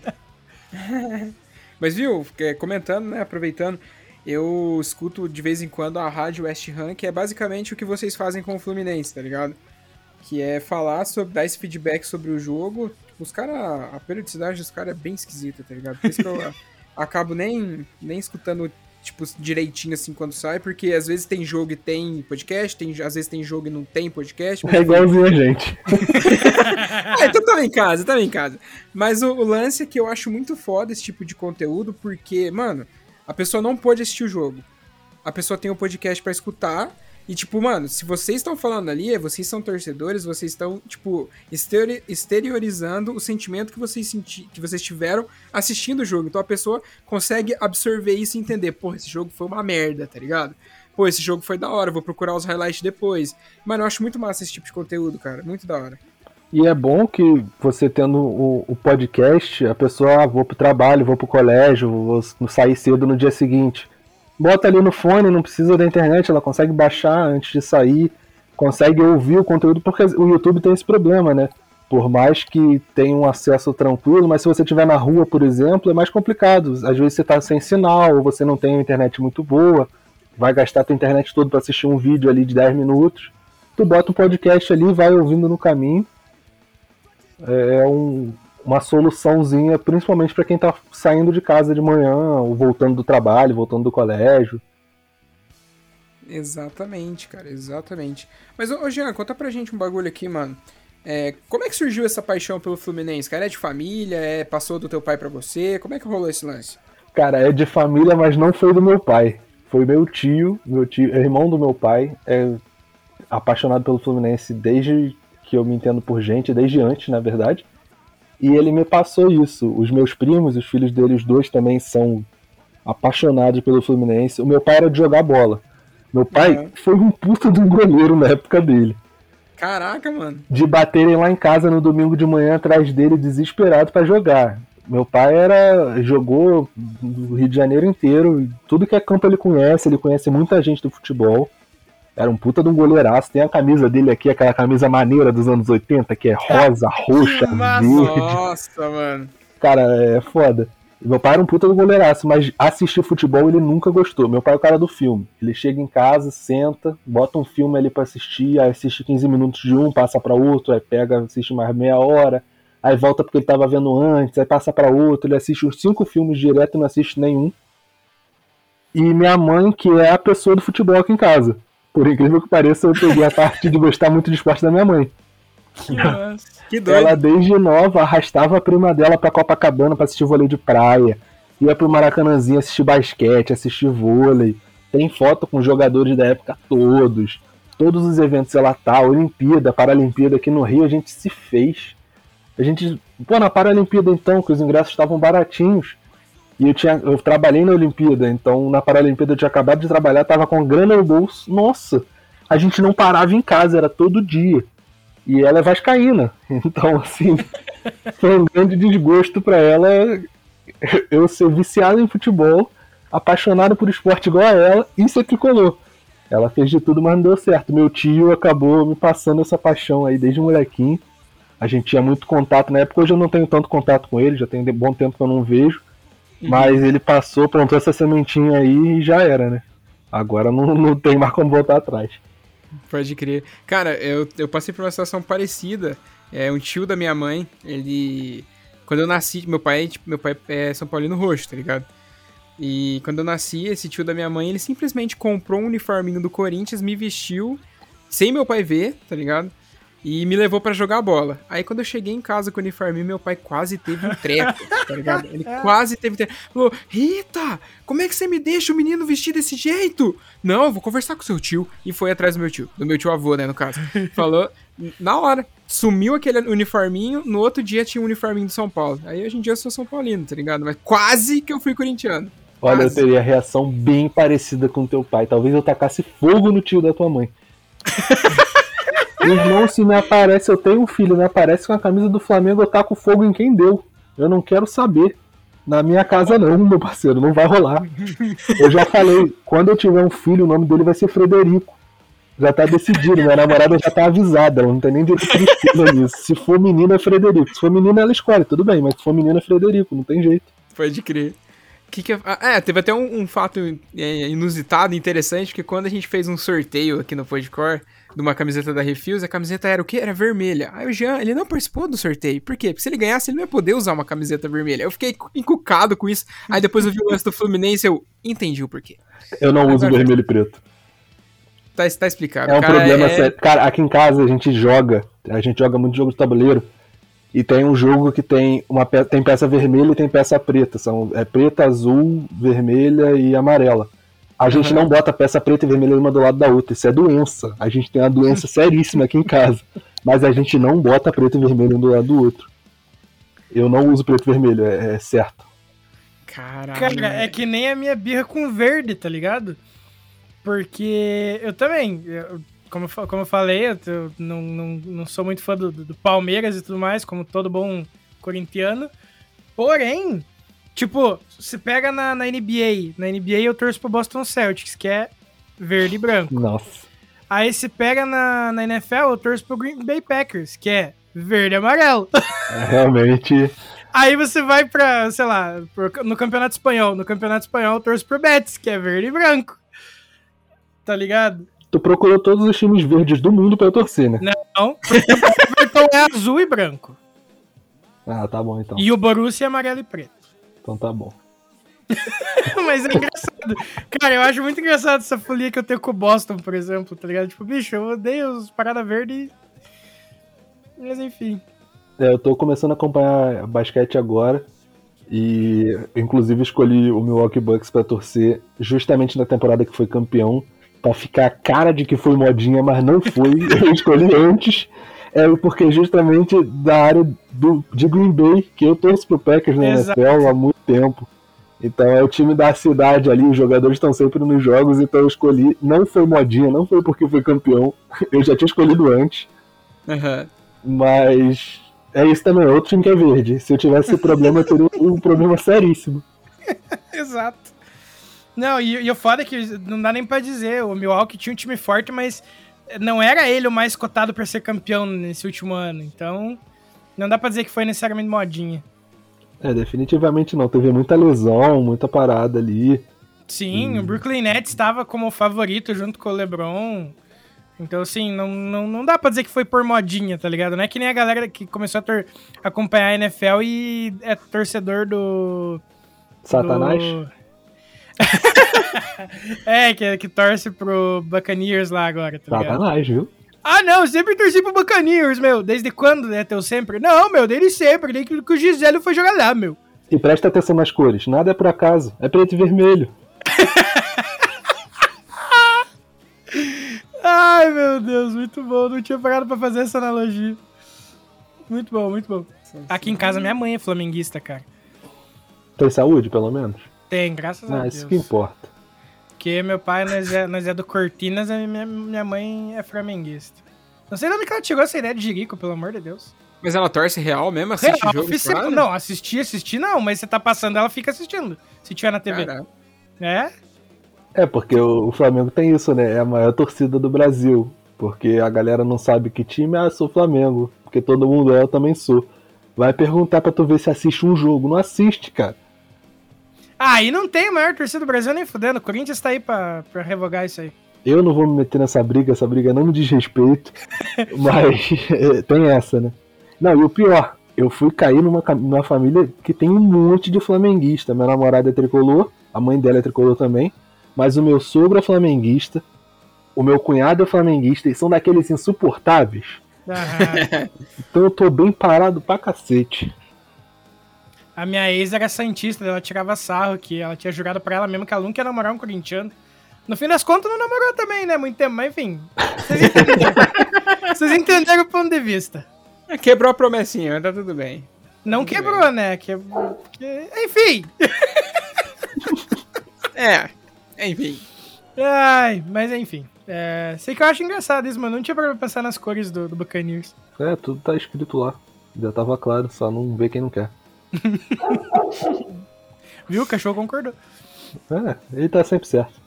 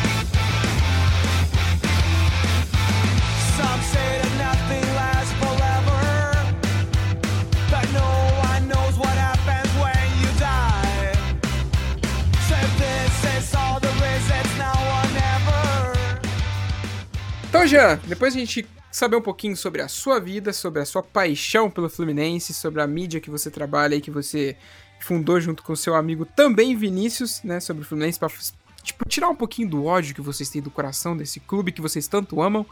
Conta pra gente aqui que, né, apesar de você já ser da casa e tudo mais, você escutar esse podcast com frequência, você saber do que a gente vai fazer agora, né? Conta pra gente aí o que, que você acha e qual é a sua opinião sobre o underground atual, de acordo com aquilo que. aquilo tudo que você já viveu dentro dessa essa esfera maravilhosa que a gente faz parte. Cara, que surpresa, eu não esperava essa pergunta. Ah, capaz mesmo.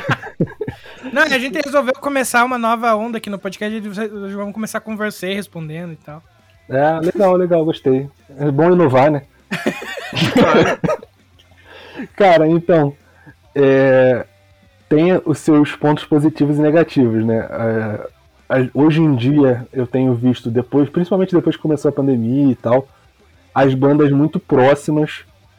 É, volta e meia rola aí um, um festival com 50 bandas e todo mundo se divulgando, se ajudando. É, trabalhando junto, né? Eu espero que quando voltar, que já tá mais ou menos próximo aí, se tudo der certo, as bandas continuem nesse ritmo de se ajudar. É, tem potencial para muita coisa maneira aí.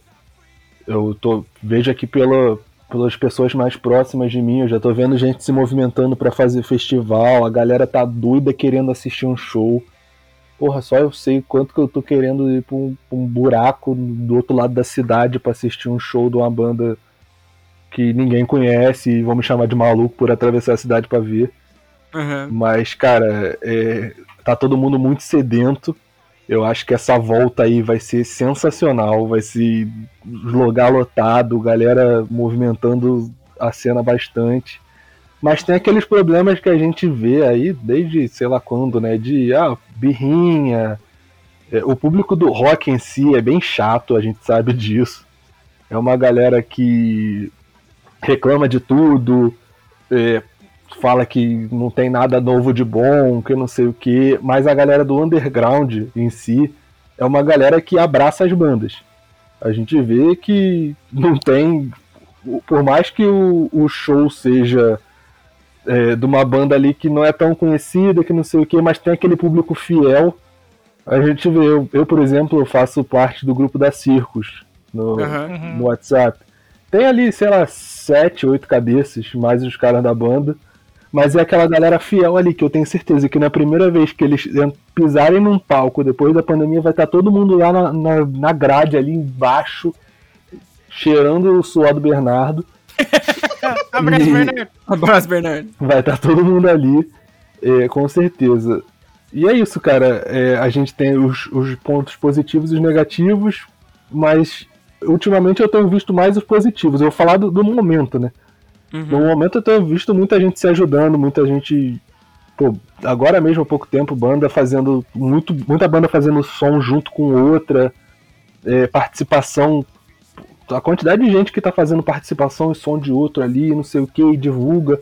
Estão querendo movimentar, mesmo com a pandemia, a galera tendo que ficar em casa e não podendo se ver e tal. É, eles conseguiram fazer, dar uma movimentada boa. Infelizmente, a gente não pode assistir um show, mas assim, eu tentei fazer minha parte, pelo menos durante a pandemia. Eu comprei muita camisa.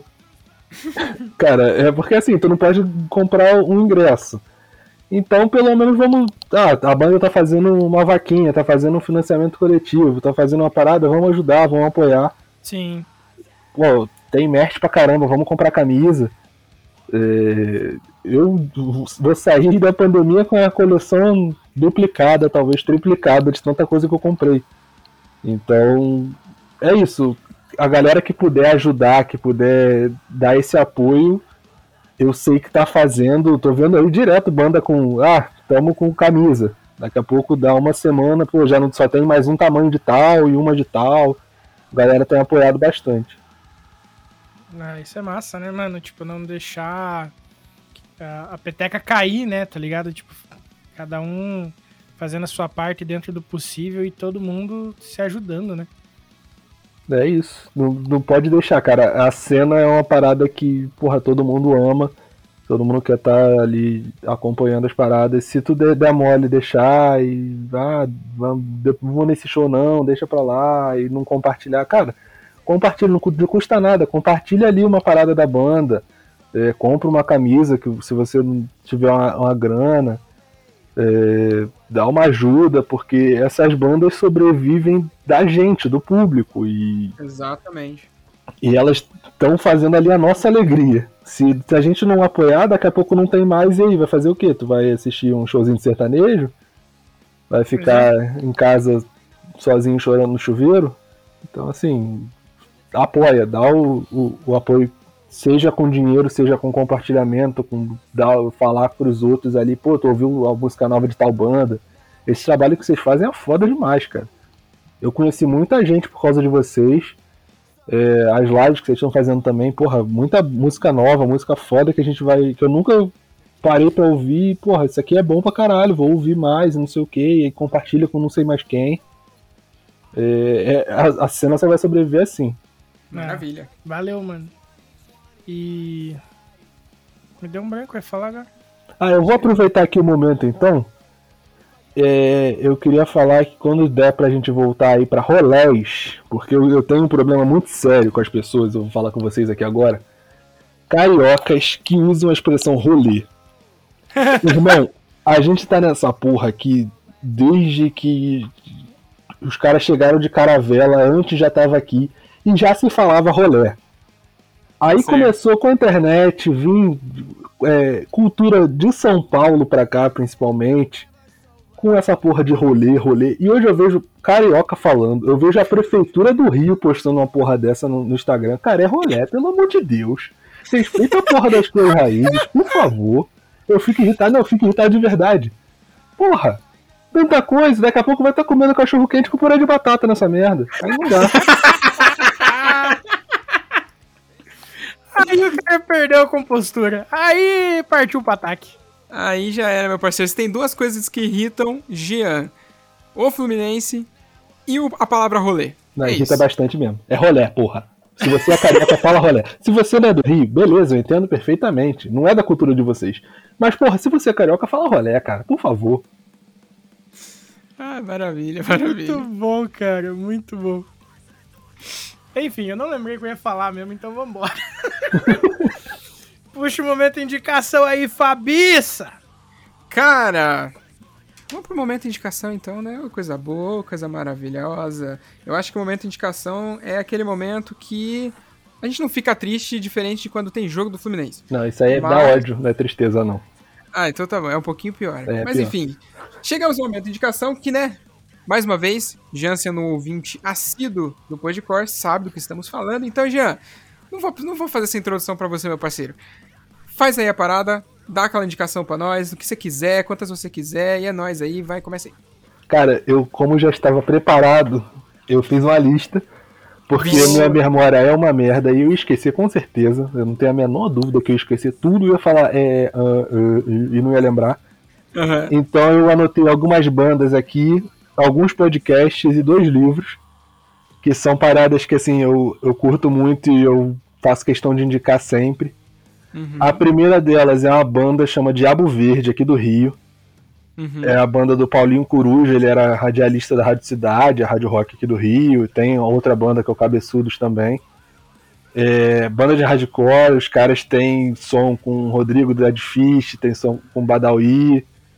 Tem dois álbuns e um EP lançados. Eles lançaram um EP agora, no, acho que foi no ano passado, final do ano passado.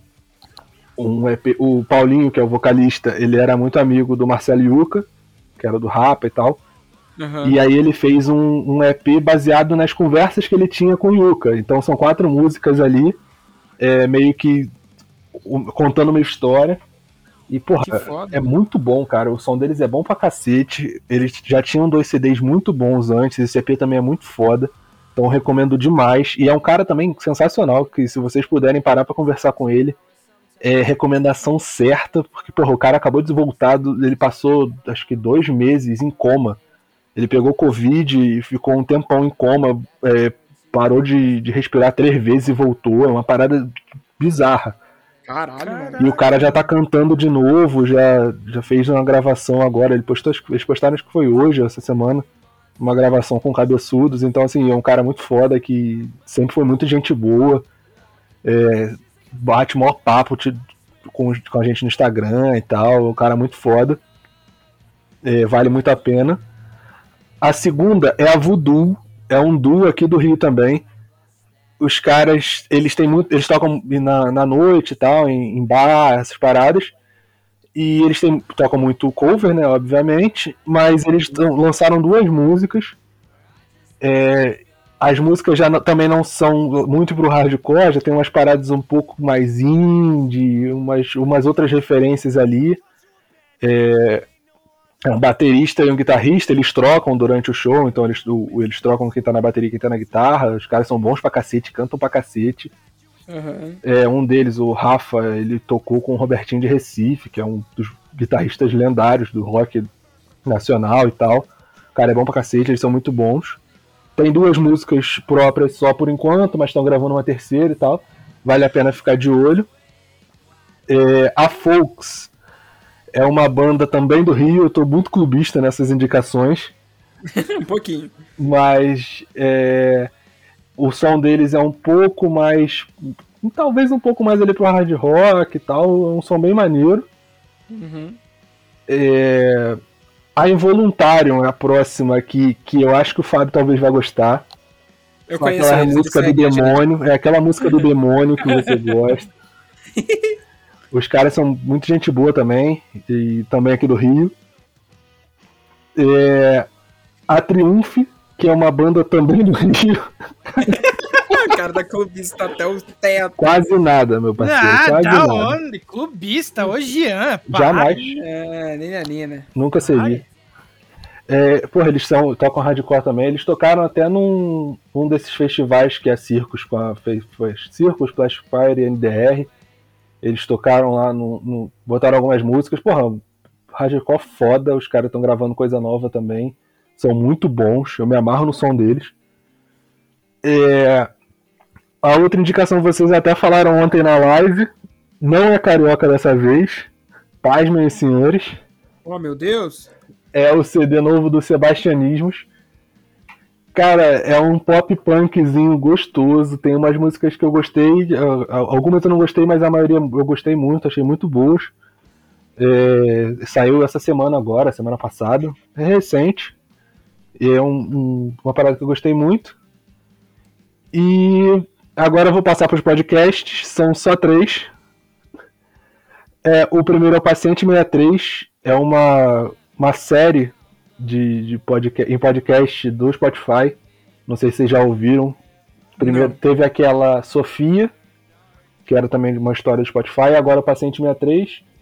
Cara, é uma história muito maneira, assim, cheia de reviravolta. São acho que 11 episódios de 15 a 20 minutos ali. Aham. Eu vi tudo de uma vez só, direto. Então, pô, é uma, uma parada que tu fica, porra, é isso que tá acontecendo, é isso, é isso. Aí tu vai ver o episódio seguinte não tem nada a ver.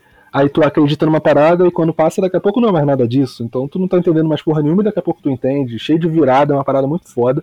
Caralho. Eu gostei muito. É, o Tá Na Hora, que é um podcast de, de, de coisas em geral. Eles, Uhum. Cada episódio tem um tema e com convidados, eles eh, discutem sobre várias paradas. É uma galera também muito maneira, que gravava um outro podcast, Um Minuto de Silêncio, que acabou, e aí eles ah, fizeram Tá Na Hora, que também ah, eles o, o lançamento deles é uma parada que eu não tinha visto antes. São dias terminados em zero. Então hoje, por exemplo, que é dia 30, teve o lançamento de episódio novo. Uhum. Todo dia 10, 20 e 30 tem. É, o Podcastinadores, que é um podcast de cultura pop, ele é até conhecido de é, filmes e séries e tal. Tem o Fernando Caruso, da, da Globo. É, Nossa, o Caruso é sensacional, bicho. E esse podcast é maravilhoso. Cara, é muito bom.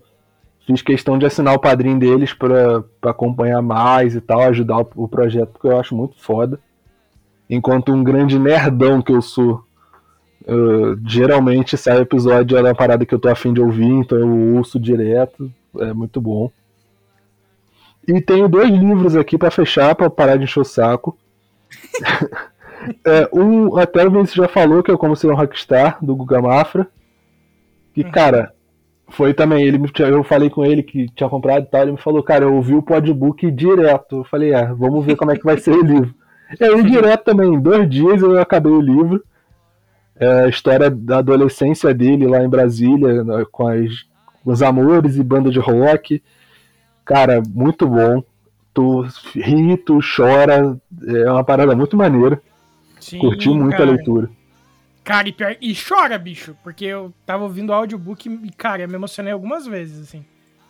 Maluco, o, final do livro eu não conseguia parar de chorar. O bagulho é. Caralho. Cara, é muito bonito o real oficial, mano. Quem tiver a oportunidade, eu acho que o podbook tá no.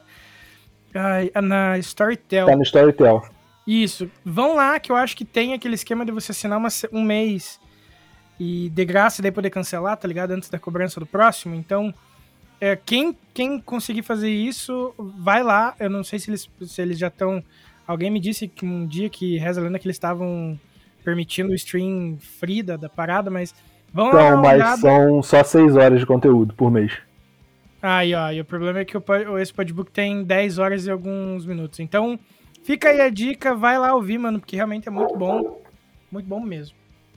E a última aqui vai parecer que é clubista, mas não foi minha intenção dessa vez. Duvido. Eu juro que não foi dessa vez. As outras foram. Mas é um livro chamado Rio 2054, do Jorge Lourenço. É, é um escritor que pouca gente conhece. É uma história daquelas distópicas de meio que fim de mundo e aquelas doideiras de um lado rico e o outro lado pobre e tal, que se passa no Rio. É, é um, um livro que eu ganhei, eu era novo, minha tia me deu de presente, uma parada assim, e devorei também, é muito bom. É, fica essa indicação aí de um livro que é pouco conhecido e eu achei muito foda. Principalmente pra galera do Rio que conhece ali a área da Praça da Bandeira, do centro do Rio ali, vale muito a pena. Chega, encerrei por hoje. E você, Fabinho? Cara, eu vou trazer alguns. é, algumas coisas que eu escutei nos últimos dias. Basicamente, o Welcome do Abracadabra, que é o último álbum deles, tirando esse que vai sair agora nesse mês de setembro, que é muito gostoso de ouvir. É, deixa eu ver aqui, o que mais? O EPzinho Implacável do Smile, que tem três sons, que foi lançado no ano passado. E pelo jeito que dá, tá dando pra entender nas redes dos caras, tá vindo coisa nova aí e tá. Vai, vai, ser, vai ser interessante. Eu acho que eu indiquei isso no último episódio, mas eu vou indicar de novo o Lost in the Waves do Landmarks, que eu tô fascinado desde que eu descobri esse álbum. Faz um tempo já, então faz um bom tempo que eu tô fascinado por ele. Mas é muito maravilhoso. E também o Dual, o novo álbum do Mais Que Palavras, que saiu na data de hoje, ou seja, no dia 30 de agosto. E, cara, tem, tem um monte de participação louca nesse álbum. Tem participação do Rodrigo do Dead Fish, tem participação do André Velan, tem participação do Milton, do Toby Morse, do Derek Green, do Xander. Mano, tá, tá ridículo esse álbum, tá ligado? Tá ridículo. São 12 faixas que você dá o play e você nem vê passar. E, deixa eu ver. Acho que é só. E na verdade eu queria indicar uma série dessa vez. Faz tempo que eu não indico coisas pra assistir. Mas eu, eu e a Karine a gente começou a assistir uma série no Prime Video que chama Nove Desconhecidos. E, cara, é bizarro. Essa série, ela tá saindo ainda, é amanhã, ela sai de terça-feira, então amanhã, no dia 31, ela vai sair o quinto episódio. E é basicamente aquele tipo de série que, tipo, o pessoal vai pra um retiro de espiritualidade pra, tipo, trabalhar o emocional, tá ligado? Umas paradas assim. Uhum. Só que aí a mulher que é dona do, do lugar lá, ela tem um jeito meio diferente de trabalhar, daí começa a dar umas cagadas lá, e ao mesmo tempo você vai descobrindo os podres do pessoal que tava lá. E, mano, é muito boa. Realmente fazia tempo que uma série não me prendia. E eu acho que é só. E aí, Vini? Cara, eu vou começar indicando uma, uma banda russa de pop punk, que eu tava falando com vocês até em off, que é o, o Van Yang, que no caso essa seria a pronúncia escrita no, no, no alfabeto é, normal, né? Não no alfabeto russo. No alfabeto russo, eu, infelizmente, parece que tá escrito Bart, juro por Deus, mas não é. mas, cara, pra quem como vai ser difícil eu poder explicar como tá escrito no Spotify, porque tá escrito em russo, é, vai até o Bird Bone, que é uma banda que eu já indiquei aqui algumas vezes. E o último single do Bird Bone é com essa banda, Van Young, que é uma banda de pop punk russo que é muito boa, cara. E é, pelo que eu entendi, é uma banda nova, novíssima. Eles têm, tipo, 100 seguidores no Instagram, pelo que eu tô vendo aqui. Cara, é uma banda muito Caralho. boa. Fica a indicação, o som. o- o- tipo assim, a, a collab que eles fizeram com o Bird Bone já tá incrível e que a gente ouviu até na, na última live. E o som dos caras é muito bom também, cara. Tem uma pegada um pouco menos emo, mais pop punk mesmo, né? Mas é muito bom, muito bom mesmo. Então fica a indicação. Cara, eu vou indicar um álbum que só tem no, no YouTube, infelizmente, né? Por causa dos direitos e tal. Mas no YouTube você procura lá é, Beck OST Full Album. Que eu indiquei recentemente o anime e o, e o mangá do Beck Mongolian Shop Squad. E o anime é, é um pouco mais gostoso de, de- de se acompanhar pelo fato que tem as músicas originais compostas pro anime, entende? E a, chega uma altura do mangá ali que, que já, já são. Já, você já não tem os registros das músicas que estão no mangá, né? Uhum. E então, pra quem tá ali, optou pelo mangá e não pelo anime, procura esse, é, o Back OST Full Album, que é a trilha sonora do, do anime, pra vocês curtirem as músicas. Cara, é muito bom. Tipo assim, tem de vários estilos, né? Porque no anime toca as músicas da, da, da Beck, toca da. Se- ah, Não vou lembrar o nome daquela outra banda que tem o nome em francês, que rivaliza com eles. Tem. Enfim, tem uma porrada de músicas, assim, mas, tipo, cara, é muita, tem muita coisa boa, muita coisa boa mesmo, assim. Então fica a indicação. Ele é bem sortidão, mas eu acho que vale a pena ouvir pelo menos uma vez quem foi atrás do, do mangá. Ah, cara, deixa eu ver que eu tava ouvindo de podcast além do Medo e Delírio em Brasília. Indicando inclusive já. eu tentei, hein? Eu tentei, foi Eu bom. tentei, mas o problema é que eu passo raiva de verdade. E aí não É. deu muito certo. Eu te entendo, eu te entendo. Ah, o Tribo TDAH eu já indiquei semana passada, mas eu- no, no último, mas eu acho que vale muito a pena ressaltar, porque existem ainda muitos tabus e preconceitos com o déficit de atenção e hiperatividade, que, é, né, vamos, vamos difundir esse tipo de conteúdo, eu acho muito bacana, então Tribo TDAH também é um podcast que eu indico. Cara, Viaja Comigo podcast, eu ouvi acho que uns dois, dois episódios só da, até agora, deve ter em 60 e ela vai bordada, que é com o Nando Viana e o Vitor Amar, que são dois, dois comediantes stand-up e tal, né? Então eu indico porque eu gosto muito do Vitor Amar mesmo, assim. Ele é muito gente fina, ele é muito. Cara, você ter uma ideia, o show, o show dele mesmo, assim, o solo, o solo dele não tem palavrão, por exemplo, ele tenta adaptar toda a piada pra ser um show pra família, por exemplo. Que foda. Saca? Então, tipo, não tô dizendo que, nossa, quer dizer que você não gosta. Não, mano, é que eu acho isso um diferencial, porque hoje em dia, muito do humor é boca suja, sabe? E eu gosto pra caralho, rio pra caralho com isso. Mas é massa ver ainda quem se preocupa em poder alcançar todos os públicos, sabe? O Sim. cara tava aqui ainda agora falando que o podcast dele não é pra família, agora tá se preocupando em alcançar todos os públicos. Eu, é que eu acho bacana. Eu tô dizendo que eu acho bacana da parte dele. Tanto que ele tem um grupo chamado Jokes, que é só piadas curtas, assim, sabe? One-liners, que eles chamam. Que é, que é ele, é o Vitor Amar, o Léo Ferreira, Luca Mendes, Santiago Melo e o Ventura, saca? E, cara, umas piadas pesadas ali que eu racho o bico, especialmente do do do do, do Léo Ferreira, porque bicho, ele não para ele não existe um negócio, não existe um negócio chamado limite, entendeu? Mas enfim, é só porque eu gosto muito do, do Vitor Amar mesmo. Ah, saiu aí nessa última semana um drops do Não é Temporada de Tuelo. Que. Vamos ver Maravilhoso. se a gente consegue voltar a fazer quinzenal. Espero que consigamos até todo mundo se ajeitar.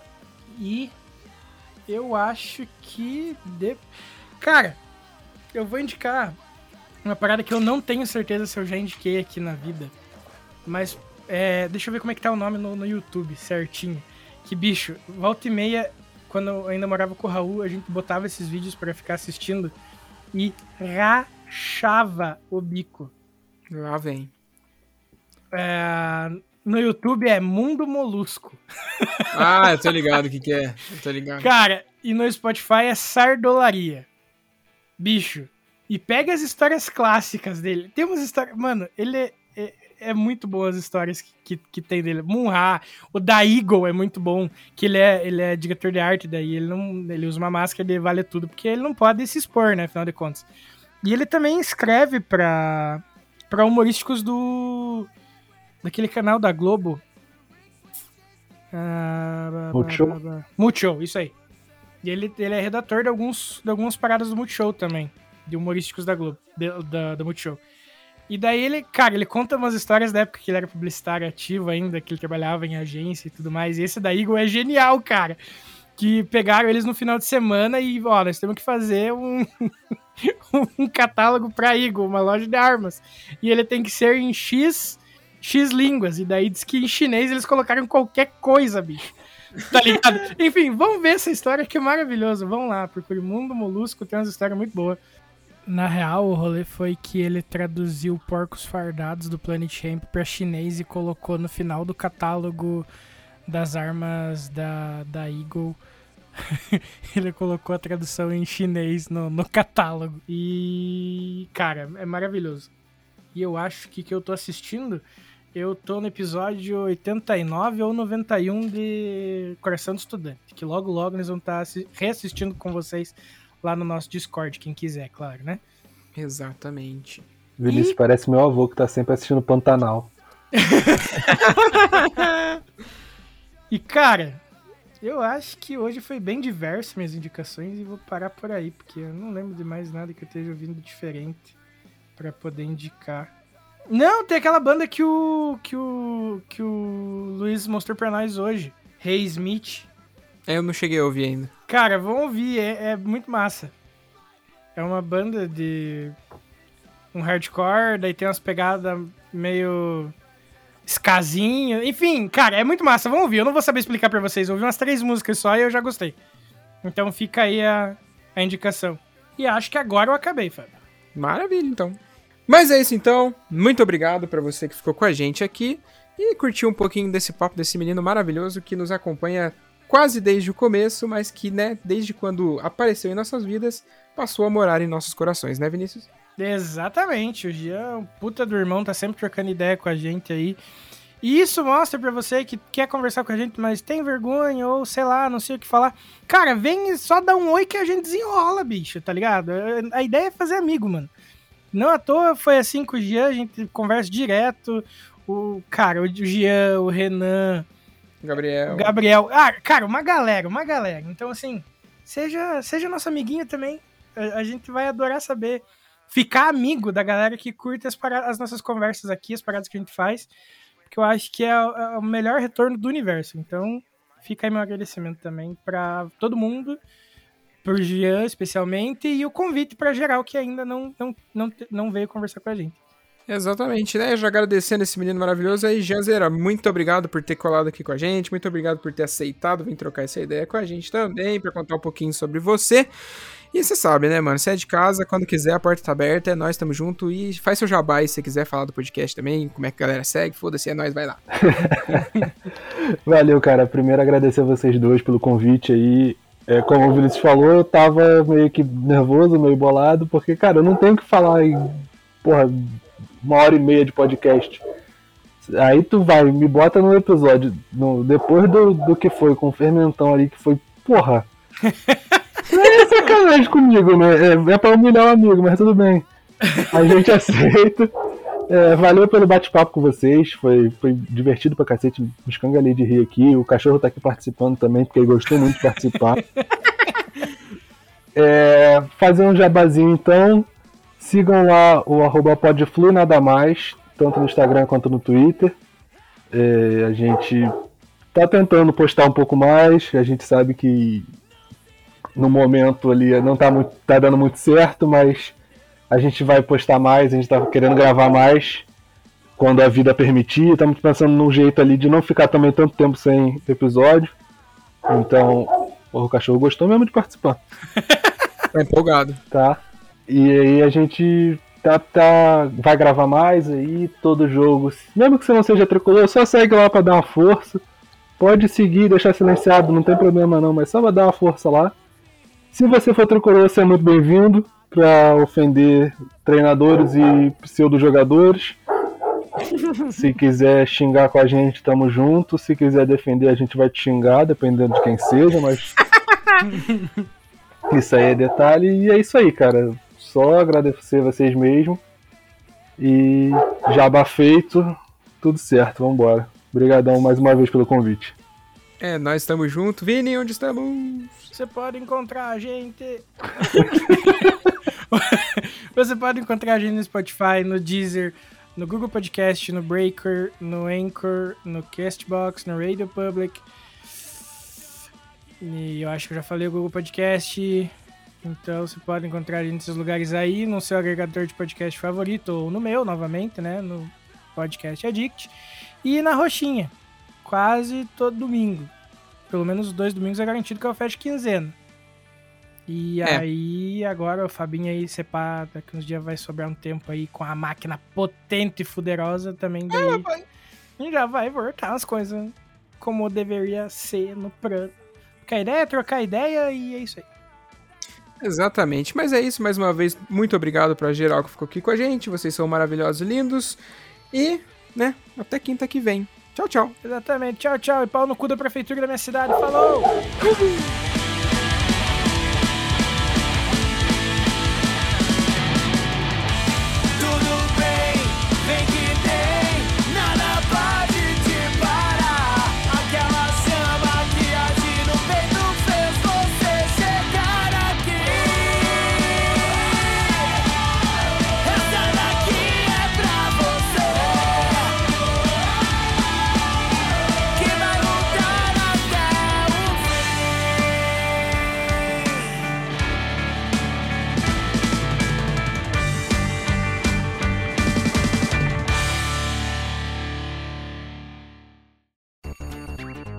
E antes de terminar aqui, lembrem que se você tá afim de conhecer uma marca foda que apoia e vive o underground, é só colar no Insta e jogar na busca Use Refuse ou pular pro site www.userefuse.com.br e também conhecer uma loja zica de acessórios do mundo do rock e do mundo geek.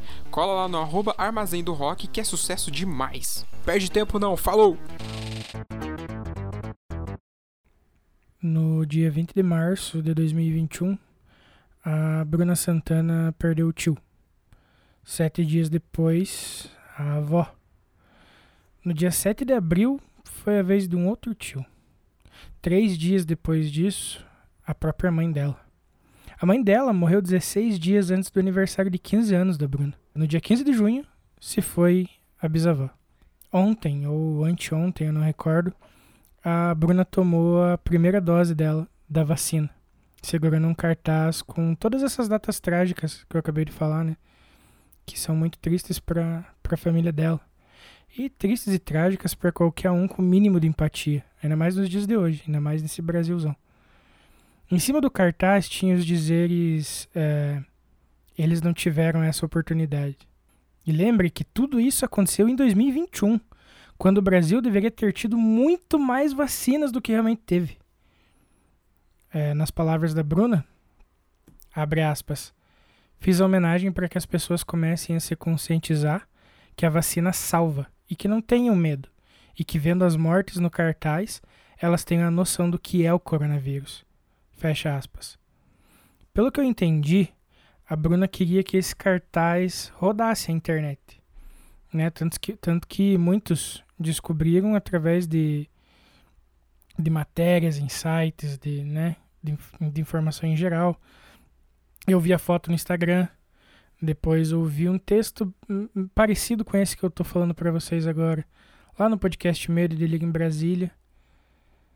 Então, assim como eles, eu queria fazer a minha parte, né? A nossa parte para para eternizar essa mensagem também, né? Então, Bruna, vai aqui um beijo do tamanho do mundo inteiro para você, sabe? Sinta todo o carinho eh, que, que eu posso, sou capaz de enviar, né? De todo o meu coração para ti, eh, o, Fábio também, todos os ouvintes do Podcore, que eu sei que, que também vão concordar com, com esse abraço, com esse carinho que a gente tá desejando e enviando para você. E e essa mensagem também vai para todos os ouvintes que perderam amigos e parentes para esse vírus horrível. E é por isso que o episódio de hoje acaba sem música, apenas em silêncio em homenagem a todas essas pessoas.